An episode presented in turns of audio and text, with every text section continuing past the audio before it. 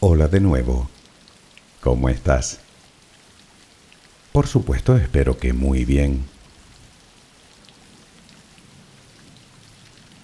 Tierra. Un nombre curioso para un planeta cubierto en su mayoría por agua, ¿verdad? Bueno, el nombre nos viene de la Roma clásica.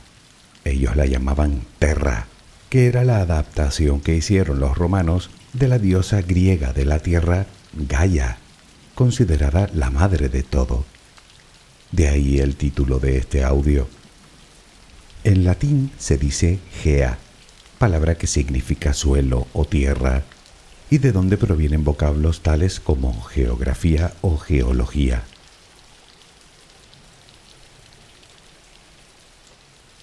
Todas las culturas le han puesto su propio nombre a nuestro hogar cósmico, y casi todas han coincidido en considerarla una deidad, algo así como una diosa madre encargada y protectora de la vida y la fertilidad. Una idea que parece acompañar al hombre desde hace más de 30.000 años y por la cual nuestros ancestros ya ofrecían tributos. Normalmente era imaginada como una diosa generosa y compasiva, aunque otras veces era considerada irascible e implacable, causante de dolor y sufrimiento. Un punto azul pálido, así la llamaba el desaparecido astrónomo Carl Sagan. Este nombre se debe a que era exactamente como se veía nuestro planeta en una fotografía tomada ya por 1990, realizada por la sonda espacial Voyager 1 desde una distancia de nada menos que 6.000 millones de kilómetros. Nunca nos habíamos visto desde tan lejos. La imagen nos dejó perplejos. Pero, ¿eso es la Tierra? ¿Un simple y diminuto punto azul pálido? Bueno, sí y no. Al verlo en la distancia, desde luego es lo que parece, pero de cerca casi se diría que estuviera vivo. casi. Antes de seguir, relajemos primero cuerpo y mente. Adquiere la posición que prefieras para dormir. Lo importante es que estés cómoda o cómodo. Puede que no encuentres esa posición ahora. En ese caso, ponte boca arriba, con las manos a los costados y las piernas ligeramente separadas. Relaja los párpados. Intenta que no haya tensión en ellos. Primero realizaremos dos o tres respiraciones profundas, tomando el aire por la nariz y soltándolo por la boca. Hincha los pulmones y vacíalos. Inspira y suéltalo.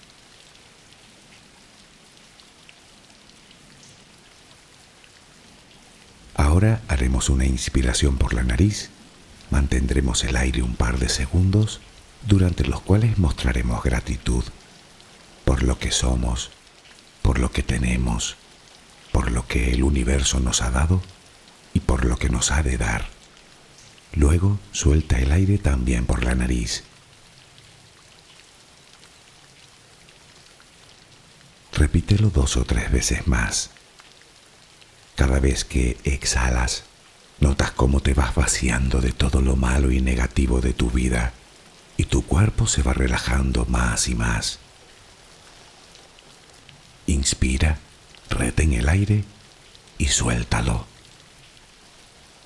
Deja que salga todo lo que te contamina. Inspira y suéltalo. Sigue respirando tranquila y acompasadamente.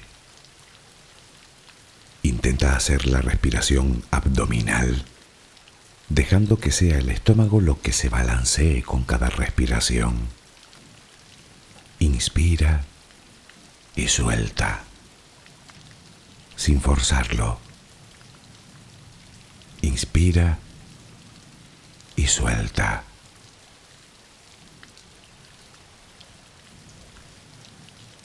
Ahora piensa en tus pies, apoyados sobre la cama. Notas cómo se van relajando cada vez más. El pie derecho, el pie izquierdo. Ambos quedan totalmente relajados. Centra tu atención en las piernas, desde los tobillos hasta los muslos. Siente como todos los músculos se van relajando.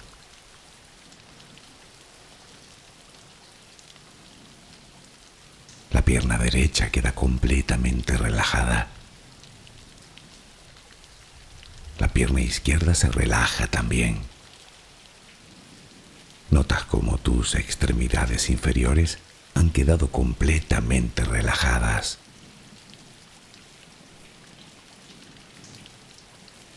Toma conciencia de tu cadera. Nota cómo se va relajando también. Se relajan los glúteos. Notas el peso de toda la zona.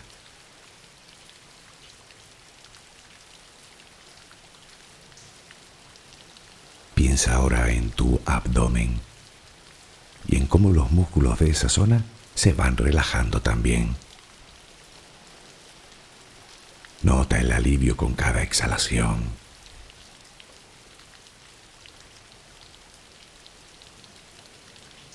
Piensa ahora en tu pecho. Nota cómo se relaja lentamente, cada vez más.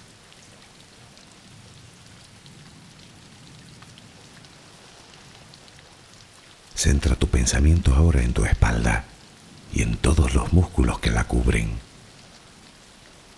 desde la cadera hasta el cuello. Sientes como poco a poco se van relajando.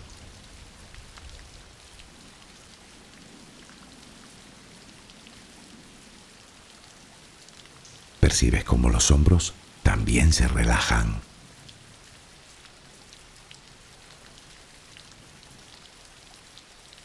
brazo y antebrazo derecho, tu mano derecha,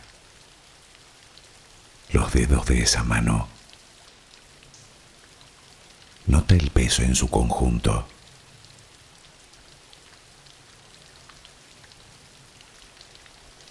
Tu brazo y antebrazo izquierdo,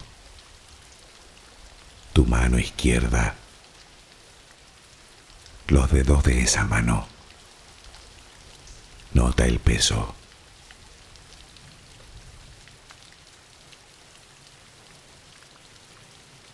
Dirige ahora tu atención al cuello. Piensa en él. Siente como todos los músculos se van relajando.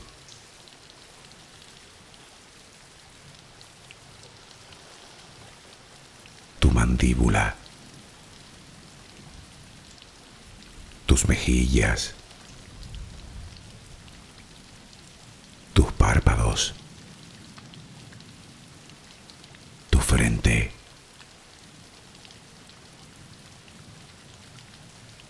Se van relajando más y más todas las partes de tu cara y tu cabeza.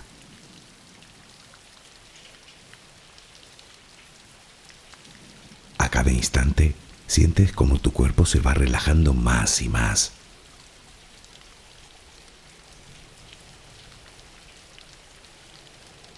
Ahora vuelve a tu respiración. Respiras de forma relajada.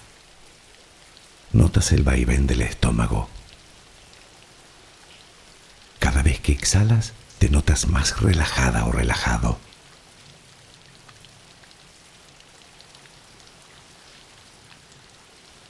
Ahora frente a ti aparece una luz. Mírala ahí.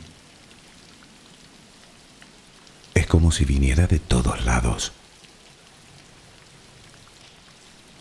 Es una luz muy bella y tranquilizadora. Ella quiere llegar hasta ti y tú la dejas, porque sabes que esa luz es amor.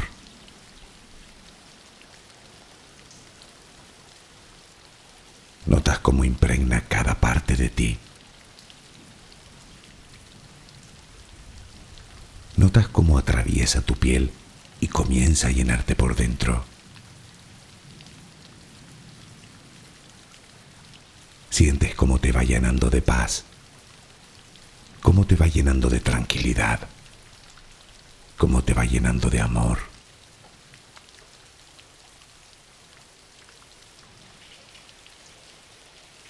Poco a poco va desapareciendo de ti todo rastro de preocupación. Poco a poco, cada rincón oscuro de tu cuerpo se va llenando de esa suave luz. Sientes cómo te va purificando por dentro y por fuera.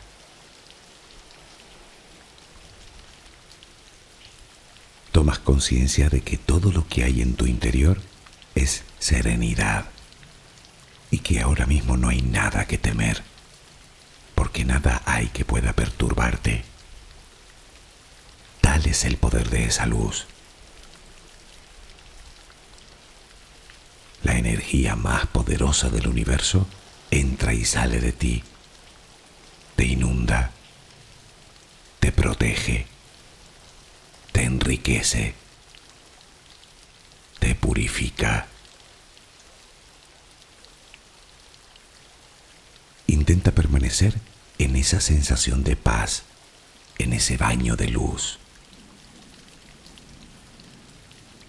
Solo respira serenamente.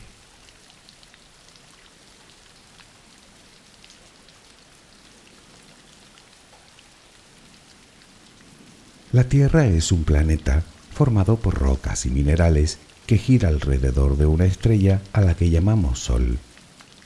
Se sitúa en tercera posición contando a partir del astro rey, después de Mercurio y de Venus, y tiene un único satélite natural, la Luna. Claro que todo esto ya se sabía hace 400 años. El hecho de que sea redonda lo sabemos incluso de mucho antes. Te lo contaré brevemente. En el siglo III antes de nuestra era vivió Eratóstenes de Cirene, matemático, astrónomo, literato, historiador. Llegó incluso a dirigir la gran biblioteca de Alejandría. Eratóstenes realizó algunos descubrimientos muy importantes, como por ejemplo calculó el eje de inclinación de la Tierra, y además con una precisión asombrosa. Sin embargo, se le conoce por otros cálculos realizados con anterioridad.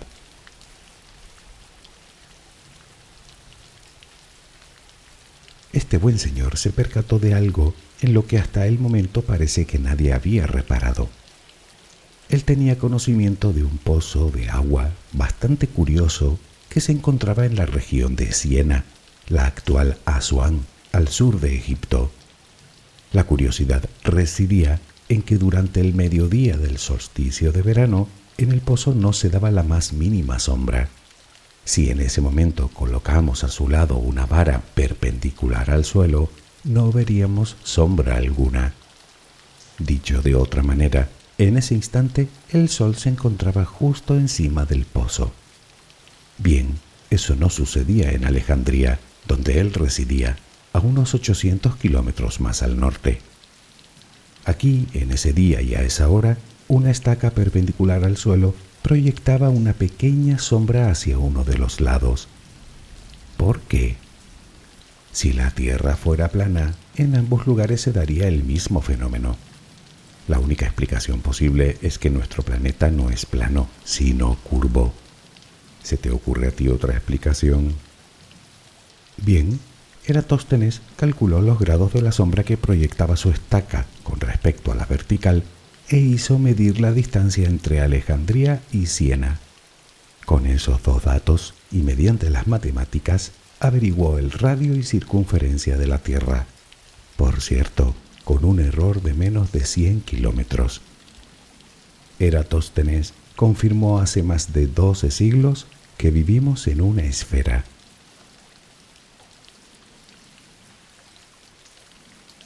Llevamos miles de años estudiando nuestro planeta y aún quedan muchísimas preguntas a las que dar respuesta, sobre todo de su interior. Y el motivo es obvio, no podemos llegar hasta él.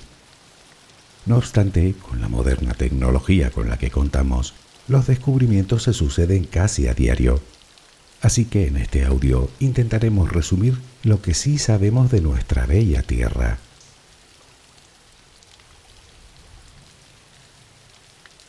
Lo que hoy sabemos es que no es una esfera perfecta. Está un poco achatada por los polos debido a su rotación. Se le calcula un diámetro de algo más de 12.700 kilómetros, una circunferencia de poco más de 40.000 y una inclinación de unos 23 grados y medio. Se cree que nuestro planeta tiene poco más de 4.500 millones de años de antigüedad y parece ser que comenzó siendo una enorme esfera de magma muy caliente, producto de la condensación de una parte de la nube de gas y polvo que rodeaba el Sol recién nacido. Todo ese material fundido se comporta como un fluido, por lo tanto la gravedad hace que los elementos más pesados caigan hasta el centro de la esfera, mientras que los más ligeros quedan más en la superficie. Es como cuando mezclamos agua y aceite. El agua es más densa, así que se depositará en el fondo, mientras que el aceite flotará.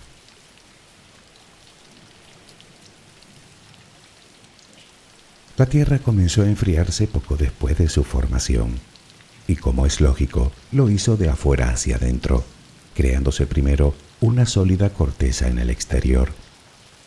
Pero si algo tiene nuestro planeta, es que en él nada dura para siempre es completamente dinámico y cambiante, aunque en nuestra escala temporal no podamos apreciarlo.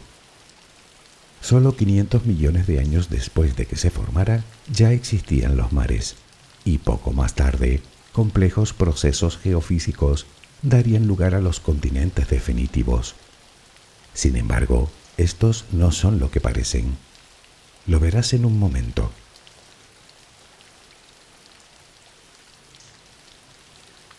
Para entender mejor el funcionamiento de nuestro planeta, podríamos comparar a la Tierra con una cebolla, una esfera hecha de capas por las cuales nosotros haremos un recorrido hasta llegar al mismísimo centro de ella. Comenzamos pues por la capa más exterior, que sería la llamada magnetosfera, compuesta por un enorme campo magnético que hace las veces de escudo, protegiéndonos de la letal radiación del Sol y evitando que ésta erosione la atmósfera, tal y como parece que sucedió en Marte hace miles de millones de años. Es la causante de las auroras, tanto de las australes como de las boreales, y al actuar como un imán, es la que hace que las brújulas señalen al norte, aunque no siempre ha sido así. Los polos magnéticos de la Tierra cambian su polaridad, es decir, que el norte pasa a ser el sur y el sur, el norte, en ciertos intervalos de tiempo que parecen ser aleatorios y que oscilan entre los 100.000 años y los 50 millones de años. Eso también es parte del planeta, aunque no podamos verlo, y sin ella la superficie emergida de los continentes sería completamente estéril. La pregunta es, ¿qué produce la magnetosfera? Para averiguarlo, aún tendremos que atravesar varias capas más de nuestra cebolla gigante.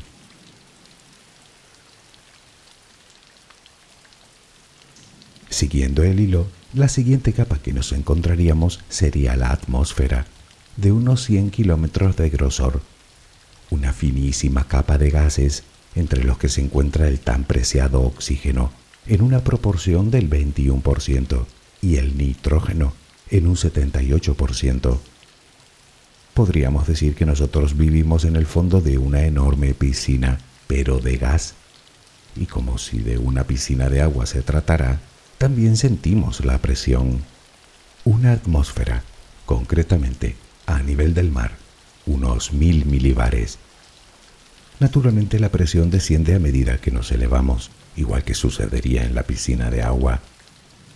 La atmósfera se divide a su vez en varias capas, la más próxima a la Tierra es la llamada troposfera, y se extiende entre 6 y 20 kilómetros sobre nuestras cabezas.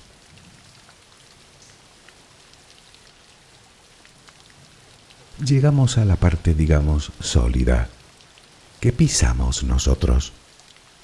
Bueno, obviaremos los pormenores y diremos que nosotros estamos en la capa más exterior de la Tierra, la corteza. Sin embargo, la corteza no es solo la masa continental, sino que envuelve la esfera completamente, como una fina cáscara. De hecho, comparado al tamaño del planeta, es más delgada que una cáscara de huevo.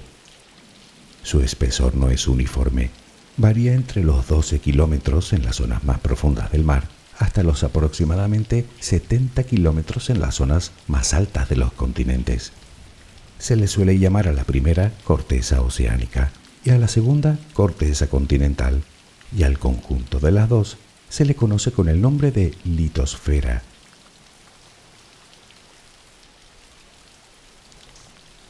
Los continentes son solo la parte que podemos ver de la corteza, la que sobresale del agua, y como te dije, no son lo que parecen. Los solemos ver como enormes e inamovibles masas de tierra, pero no. En realidad se asientan en algo así como balsas flotantes que se mueven constantemente. Resulta que toda la corteza de la Tierra está dividida en grandes porciones sobre las cuales descansan los continentes. Porciones de roca que se desplazan lentamente, más o menos al ritmo al que crecen las uñas tan despacio que por eso ni nos damos cuenta. Como te decía, estas porciones de corteza o de litosfera, que reciben el nombre de placas tectónicas, se mueven e interactúan unas con otras. Muchas de las grandes estructuras y fenómenos topográficos de nuestro planeta, desde las cadenas montañosas hasta las fosas que nos encontramos en el mar, se deben precisamente a ello. El Himalaya, las rocosas, los Alpes, la fosa de las Marianas. Un ejemplo muy conocido es la conocida Falla de San Andrés, de casi 1.300 kilómetros de largo y que recorre el estado de California de norte a sur. Esta falla es precisamente el límite entre la placa norteamericana y la placa del Pacífico. Imagina dos cantidades descomunales de tierra que se rozan. Una quiere ir en un sentido y la otra en otro. A veces se acumula la energía hasta que ambas placas recuperan la posición, liberando toda esa energía de golpe. Ese movimiento brusco crea ondas en la superficie, a las que nosotros llamamos movimiento sísmico o terremoto.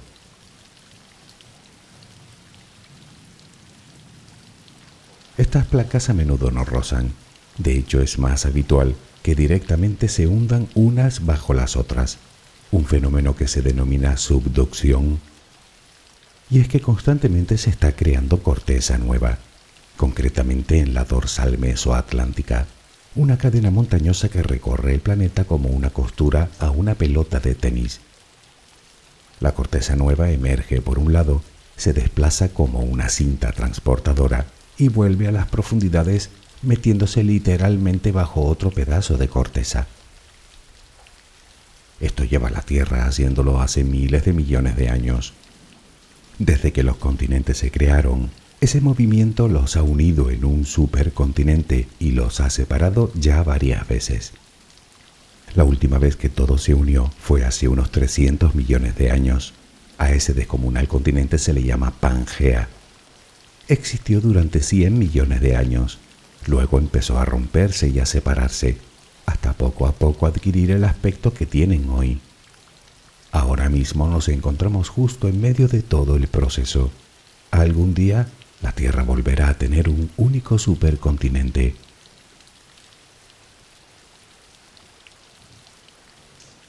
La corteza es la capa más fina y menos densa del planeta, por eso es también la más frágil. Así que todo ese movimiento crea grietas por donde escapa la roca fundida desde las profundidades de la Tierra formando volcanes. Si te estás preguntando hasta dónde hemos profundizado, te diré que una vez llegamos hasta poco más de los 12 kilómetros. Fue en la antigua Unión Soviética, en los años 70. Años más tarde los científicos retomaron el proyecto, pero no pudieron pasar de los casi 12.300 metros. El calor al que eran sometidos los instrumentos de perforación era demasiado alto y las brocas se fundían.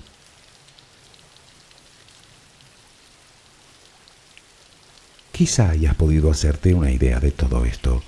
Grandes placas que forman la corteza de la Tierra, moviéndose unas contra otras, como un enorme rompecabezas de piezas que flotan Vale, pero ¿cómo es posible que la roca flote? ¿Y flotar sobre qué? Pues sobre el manto, la siguiente capa de nuestro planeta. Y obviamente no está formada por agua, sino de roca muy caliente, que además se comporta como un fluido. No, no hablo de roca fundida. ¿Qué, qué quiero decir?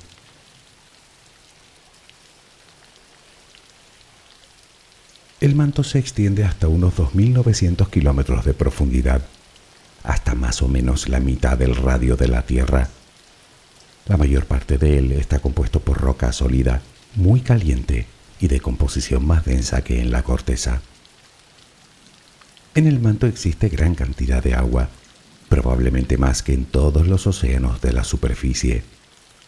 Se ha ido filtrando a través de la corteza y continúa haciéndolo sin embargo, ese agua se encuentra sometida a muy altas temperaturas y presiones en forma de gas, el mismo que a veces vemos salir por un geyser o una fumarola submarina y otras veces mezclado con los gases de una erupción volcánica.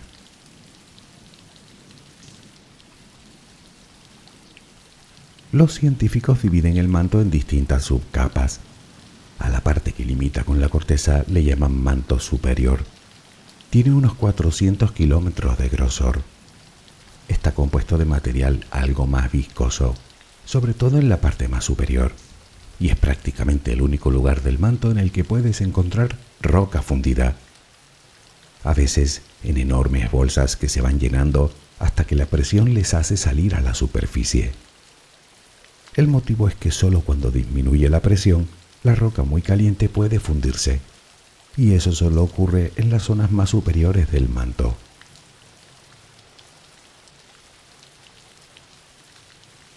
A continuación nos encontramos con la zona de transición, de unos 300 kilómetros de espesor, y por último el llamado manto inferior, que se extiende, como comentábamos, hasta los 2.900 kilómetros de profundidad. A medida que profundizamos aumenta el calor y la presión, lo que hace que la roca de composición más densa que en la corteza, permanezca en estado sólido. Sin embargo, y aquí va lo curioso, es que, como te dije antes, siendo roca sólida, se comporta como un fluido. Hagamos un experimento sencillo. Tomamos un recipiente con agua y lo ponemos en una fuente de calor. A medida que el agua se calienta, se produce una corriente que hace que el agua caliente del fondo suba y el agua, algo más fría de la superficie, baje. A esta corriente se le llama corriente de convección, pues todo el manto se comporta así, aunque con un movimiento extremadamente lento. La roca más caliente se eleva a través del manto hasta la parte superior, donde se enfría y vuelve a bajar para reiniciar un proceso que nunca se acaba. Pero volvamos un momento al recipiente con agua. Si pusiéramos un tapón de corcho en el agua caliente, la corriente de convección lo desplazaría sobre la superficie. Bueno, pues exactamente lo mismo ocurre con las placas tectónicas que forman la corteza de la Tierra. Las corrientes de convección del manto son las que mueven los continentes transportando el calor hasta la superficie. Por lo tanto, sí que flotan, en roca sólida, más densa y caliente, pero flotan.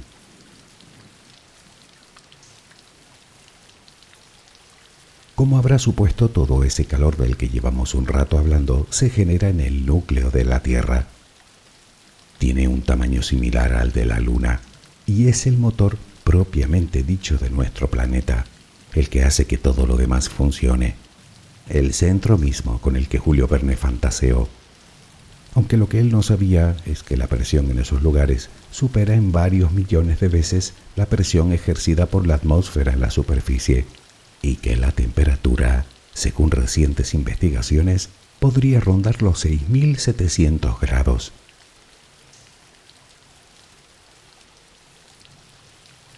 ¿Recuerdas cuando la Tierra no era más que una bola de magma? Cómo los materiales más pesados se hundían hasta el centro del planeta. Vale, pues el núcleo de nuestro planeta, también llamado endosfera, está compuesto fundamentalmente por hierro y níquel. También recordarás que la Tierra empezó a enfriarse desde afuera hacia adentro, y hasta hace bien poco se pensaba que el calor del núcleo era el calor residual de la formación del planeta. Sin embargo, estudios posteriores han revelado que si solo fuera eso, el centro de nuestro planeta estaría mucho más frío y resulta que está más caliente que la superficie del Sol. Hoy sabemos que las altas temperaturas existentes se deben a la descomposición de elementos radioactivos muy pesados. En otras palabras, el núcleo de la Tierra es una enorme central nuclear.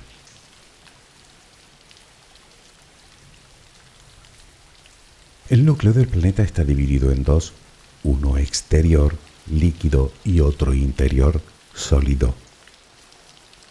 El núcleo externo es una gruesa capa de metal fundido que gira alrededor del núcleo interno. En realidad es un fluido tan líquido como el agua. El hierro se funde a los 1500 grados y aquí la temperatura es de 4000. Todo ese metal en movimiento hace las veces de una dinamo, creándose un enorme campo magnético a su alrededor, la magnetosfera esa sin la cual no podría existir vida fuera del mar.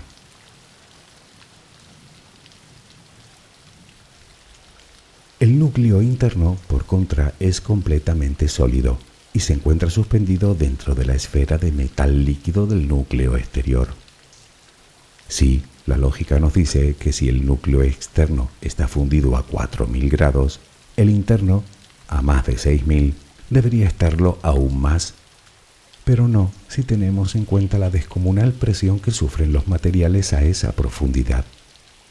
Eso hace que el centro de la Tierra sea una esfera de metal sólido muy caliente.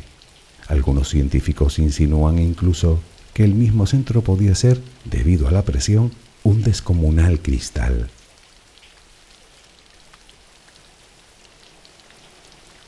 Desde el suelo es fácil observar la Tierra como un compendio de lugares y de fenómenos físicos que nada tienen que ver los unos con los otros.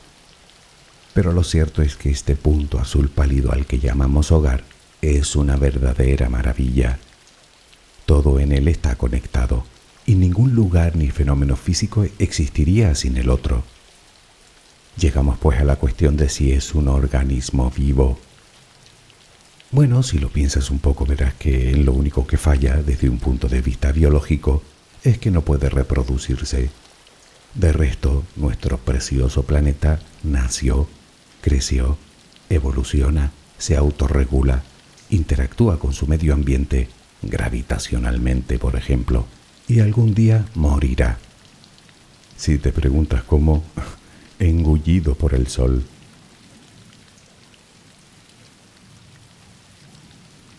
¿Está vivo nuestro planeta? La mayoría de la comunidad científica califica esa teoría como de ciencia ficción, aunque tampoco creo que por eso sea menos valioso. Vivimos en una enorme, maravillosa y compleja nave cósmica. Y por cierto, por si alguien no se ha enterado aún, es la única que tenemos. Puedes pensar que alguien la hizo especialmente para nosotros, o no, puede que te veas más como hijo o hija de ella y que pienses que ha sido la Tierra la que ha elegido el tipo de seres en el que nos hemos convertido. Lo que parece estar más cerca de la realidad si a las pruebas nos remitimos. Lo cierto es que en la Tierra todo parece haber sido concebido para acogernos en su regazo, como lo haría una madre cariñosa y paciente. Si está viva o no depende de lo que quieras creer. En cualquier caso, estarás de acuerdo conmigo en que, viva o no, es lastimosa la forma en la que le estamos devolviendo el favor, porque es obvio que ella a nosotros sí que nos quiere. ¿No lo crees tú? Espero que mañana tengas una maravillosa jornada. Que descanses. Buenas noches.